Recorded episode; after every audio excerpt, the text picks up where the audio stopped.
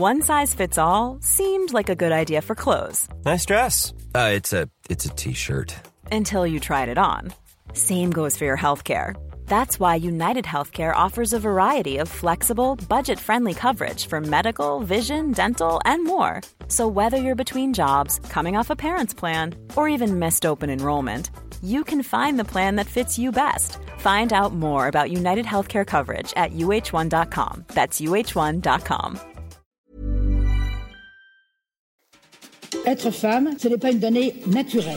Bah, T'as vu comment c'est sexiste Les valeurs patriarcales oppressives qui régentent notre éducation. Qu'est-ce que c'est que le sexisme C'est le résultat d'une histoire. Tout le monde a sa définition du féminisme. On peut plus rien dire. Qu'est-ce que ça veut dire Salut, c'est Marine Pétroline, des Chroniques du sexisme ordinaire, le podcast qui débusque le sexisme dans les moindres recoins. Sexisme, féminisme, genre, virilité, transidentité, vous êtes perdus Pas de panique, tout s'explique. Aujourd'hui, on se demande, c'est quoi la misogynie et la misandrie? Ces deux termes se sont imposés ces dernières années et donnent lieu à pas mal de contresens. On fait le point. Si on s'en tient à la définition du dictionnaire, être misogyne, c'est détester les femmes et être misandre, c'est détester les hommes. Sur le papier, on a affaire à deux types de sexisme. Mais il y a bien que sur le papier que les concepts se valent. Les hommes ne se disent pas ouvertement misogynes et ils détestent qu'on le leur dise. Surtout les mecs bien, comme Jean-Kévin, qui ne violent pas, n'agressent pas, mais qui se sent personnellement visé chaque fois qu'une féministe ouvre la bouche. Aide donc Jean-Kévin à comprendre la différence entre misogynie et misandrie. D'abord, la misandrie découle de la misogynie. Sans patriarcat, pas de misandrie. C'est une réaction à un système oppressif. Si tu as un doute sur ce que c'est le patriarcat, tu peux écouter l'épisode C'est quoi le patriarcat? Ensuite, pour la misogynie, le passage de la théorie à la pratique est bien réel, avec 250 000 femmes victimes de violences sexistes et sexuelles par an en France. Violences exercées quasi exclusivement par des hommes. La misandrie, elle, n'a jamais blessé personne, à part le petit cœur de Jean-Kévin.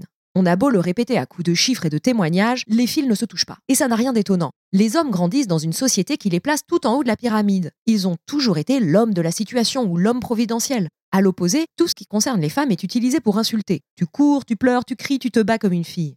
On baigne dans un système qui rabaisse, humilie les femmes à longueur de vie. C'est logique qu'on dénigre les femmes sans qu'elles réagissent et que les hommes soient si chatouilleux de la critique. Dans notre société, on demande à une femme victime de viol de prouver qu'elle n'a pas dit non et à un homme agresseur de prouver qu'elle a dit oui. Un système qui paye moins les femmes à job équivalent, un système où les agresseurs se couvrent entre eux, surtout quand ils sont au pouvoir. Et en plus, quand les femmes l'ouvrent, on leur demande gentiment de se calmer, d'y mettre les formes. Envoyez donc un courrier de réclamation au bureau des pleurs le plus proche, on y répondra sans faute, à la Saint-Glinglin.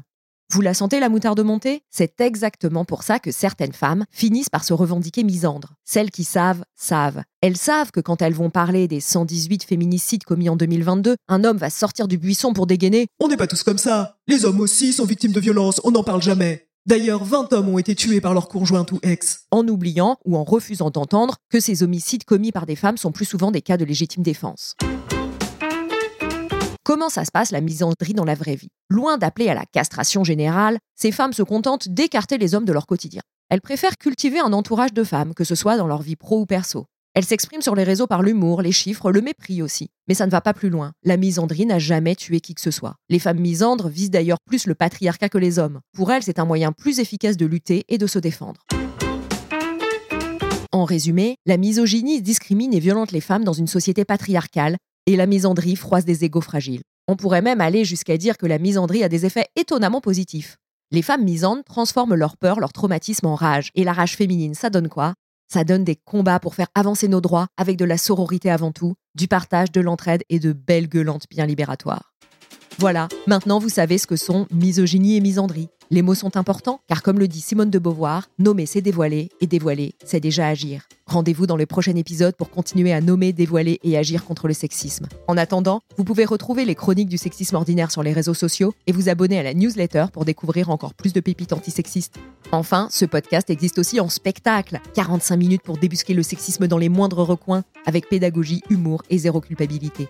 Pensez-y pour le prochain séminaire de votre entreprise, un événement de networking ou encore un festival. Je me déplace partout. À bientôt.